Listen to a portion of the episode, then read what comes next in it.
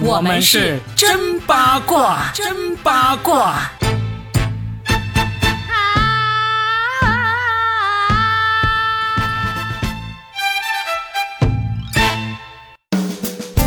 欢迎来收听我们新的一期真八卦，我是搞笑大叔罗宾，大家好，大家好，我是八一八佳倩，今天我们开始带货。来，若饼，我要把你之前那本书《手把手教你说脱口秀》，我要把它卖出去。我要从天文、地理、大象、蚂蚁，还有从古到今，国外的、国内的，全部都给说一遍。然后看你这本书能不能卖出去。佳倩，我看你这样子，肯定是最近看了什么关于直播的一些东西，对不对？最近我们都是董老师的学生啊。是的，是的。最近这个东方甄选的董老师真的是非常的火啊！就前新东方的英语老师，现在他们都在一个叫做东方甄选的直播间里面，用各种。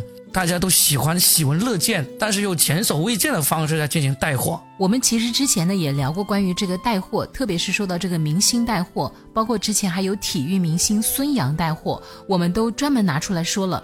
但是今天这个带货格外的不一样啊！曾经的带货女王不见了。新一代的带货天王上位了，而且不是那种粗暴的买它买它买它，而是真的跟你掰开了揉碎了，好好的说，而且是双语直播，并且呢还不光是双语，真的就是从古到今，从国内到国外，从文学到地理到历史到物理到科学到英文到 各种各样的，全部都给说了个遍。最后你不买，你对得起他吗？一根玉米都能够从上下五千年。说到将来的五千年，从地球说到月球，从月球说到火星，再从火星又说到远古的人类猿猴。哎，佳倩，你有没有发现啊？就是给抖音直播带来这个。很大的改变，甚至是革命性的改变的两个人，都是新东方出来的，嗯，都跟我们今天要聊的这个俞敏洪有点关系。那第一个就是罗永浩，老罗啊，老罗是他做了这个抖音直播做了一年多吧，还是两年，他就成为了这个真正的抖音直播的一哥，而且他最近刚刚是正式的退出了这个抖音直播，功成身退那种感觉。但是万万没想到，这个一哥刚刚退出，又来了个新一哥，就是俞敏洪旗下的这个新东方。他现在旗下的几大王牌直播，一个叫董宇辉。其实呢，现在最出名的是这个董宇辉，因为他是第一个出圈的嘛，被称为是中关村周杰伦，呃，也是活着的兵马俑啊。然后接下来是中关村阿黛尔七七，也是英文很厉害。另外呢，还有医美爱好者顿顿。也很厉害，高考英语进满分，讲得了张爱玲，唱得了窦香的悠悠，还有好几个都这么厉害，他们就形成了很厉害的一个团队。算是天团了，带货天团呢。嗯，哎，我其实想给那些并不会去看抖音直播的听众来科普一下，他们究竟是怎么带货的，就跟他们以前在这个新东方课堂上那种讲课方式几乎是一样的。说到某一件事情的时候，他们就会说到这个单词，这个单词该怎么说，然后把一些同义词啊、用法呀、谚语啊这些都给讲出来，跟他们以前在课堂上讲的一个。比较大的区别可能就是他不会去讲题，因为实在是没有题可以讲了。但是你在卖例如卖牛排的过程中，牛排叫什么名字？然后呢，牛肋排叫什么名字？啊，这个什么西冷叫什么名字？这些他们都能够把这个单词给讲出来。还有关于这个产品的来龙去脉，这个单词的词源，而讲着讲着呢，他又能够很容易的结合到这个产品究竟有什么优点，为什么值得买？还有它的产地，这些都可以讲出来，看着看着就会上瘾。因为我对英语感兴趣，虽然很多人也说看完之后下了直播就把英语都给全都忘了，但是在看的过程中，那种感觉还是挺愉快。就是你没有浪费时间，而且你觉得除了这个货真不错之外呢，更重要的是比货更好的是这传达出来的知识量真的很丰富。比如你刚才说的是卖牛排，我就举个例子卖米，嗯。一般的人就是说这个米有多好啊，营养啊，或者它的产地啊，但他们不是，他是从美索不达米亚两颗文明讲到华夏文明，要从饮食习惯，再从记忆讲到生活方式，还有学习思考，最后还要来一句亚里士多德的名言：离群所居者，不是野兽便是神灵。你说那些看。直播的人本来就是离群所居者，离群所居者才会去看直播嘛。当然了，不是所有的人，但是一听他这么说，天哪，我们是神灵哎，我们不买这个米，我们就是野兽哎。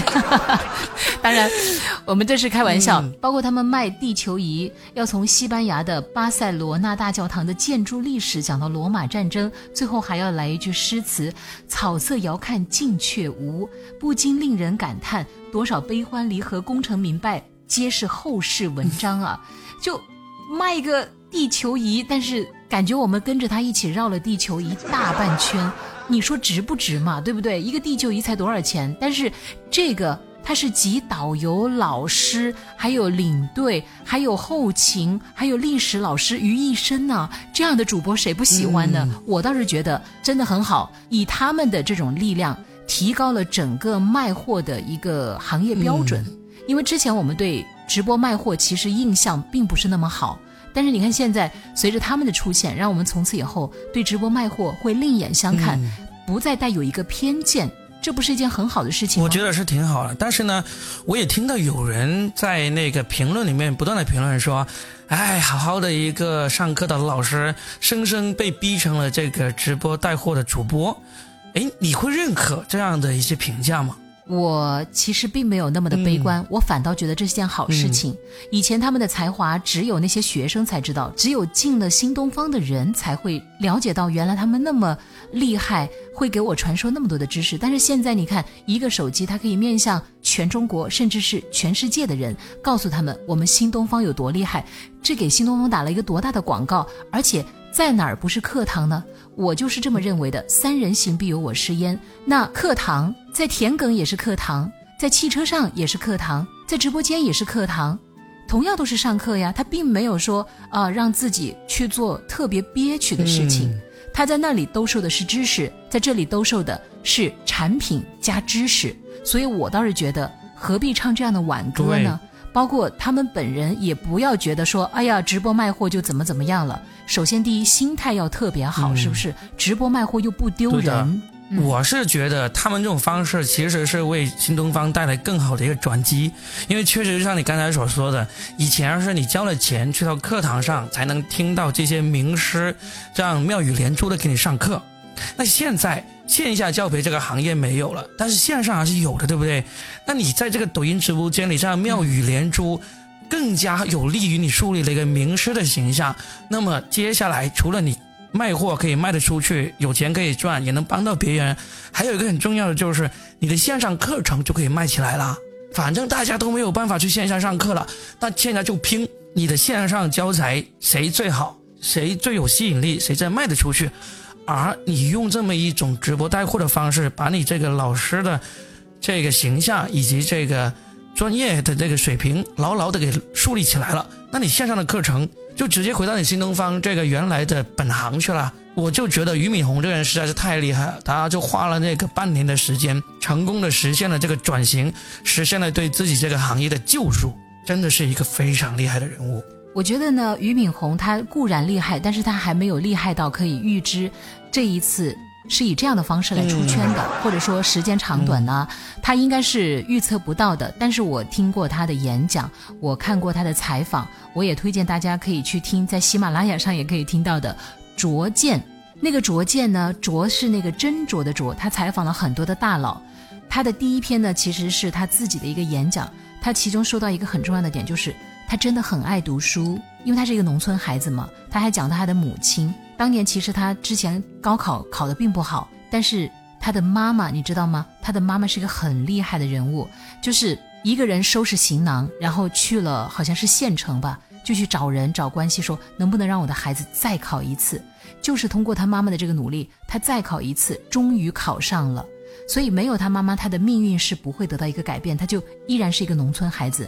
但即便这样，他考上北大，他依然很自卑，因为他的长相不是很出众，他的口音到现在是吧，依然带着浓浓的 这个家乡口音。然后他的个子、他的英语等等一开始都不是很好，所以他即便进了北大，他依然是很自卑的。他就很爱读书，你看，知识改变了他的命运，他就把这个东西深深的刻在他的骨子里面，就是一定要多读书。到现在，他说他保持的读书量是很大，而且他有一个很好的点，就是做读书笔记，并且他要求的是新东方的员工一定要多读书，多读书。这件事情我也认为是对的，三日不读书。智商不如猪啊，罗宾，干嘛要说我的名字？你几天没读书了？还在读书呢，我上节目前还在读书呢，正在读我的手把手教你玩脱口秀。反正你们也看不到啊。哎哎，不过俞敏洪是真的很厉害。我其实之前两年我还做过一期节目，专门来 diss 他。当时是因为他讲了一些，其实也是因为他在一次演讲当中，他有一些不当的言论了。当时就惹恼了很多人，我就事论事，他那个言论里面讲的东西我是不认同的，所以我才会做了一期节目去骂他。但是也就针对那次的那个演讲，那确实对这个人了解不多。但是你有没有发现那件事情之后，他很快就出来道歉了？他的态度是特别诚恳的，这一点难道我们不应该向他学习吗？就是人这一生啊，不管你多厉害的人，总有说错话、做错事情的时候，对不对？那做错了。立刻出来认错，其实我们也应该要向他学习，而不是像有些人哦，不管怎么样都不认错，对不对？还要死鸭子嘴硬。所以我倒是觉得，从很多事情都可以看出来，这个人还是很谦和的一个人。另外的话，就是他之前其实也小出圈过一次，就是他自己做直播的时候，他采访于国庆、李国庆，那个叫什么国庆呢？李国庆，我把于于跟国庆两个人混在一起，于国庆。呃，采访李国庆和于于的孩子于国庆是吧？那于于应该要感谢我，我都把他们孩子的姓改成他的了，他应该要很感谢我吧？他不是直面揭穿了好多李国庆的话，让李国庆躲无可躲，避无可避，必须直接面对。大家真的可以去看一下，当时有小出圈一次。嗯，然后你说到新东方，其实我还要提一个人，虽然这个人暂时现在没有了言论自由哈。马薇薇啊，其实她也是从新东方出来的。哦，她也是从新东方出来的。嗯，其实从新东方出来的人还挺多的。我们脱口秀界有一个很著名的脱口秀演员，叫做刘洋教主，他也是从新东方出来的。嗯，所以新东方还真的是这种语言类节目的这个，你说它叫黄埔军校也好，你说它叫这个培训基地也好，真的是出来了很多厉害的人物。哎，上一次你说我们当歌手之前要去当牙医，那这会儿我们当好的主持人之前，我们是不是应该去一下新东方进修一下？你进修什么专业？畜牧专业？我进修中医专业？不用了，我们去东方甄选买点东西就好了。像我们这种半吊子，看什么都觉得，哎，这个我们可以试一下，这个我们可以做得好啊，那就买几块牛排，买几个玉米棒子，也就差不多了。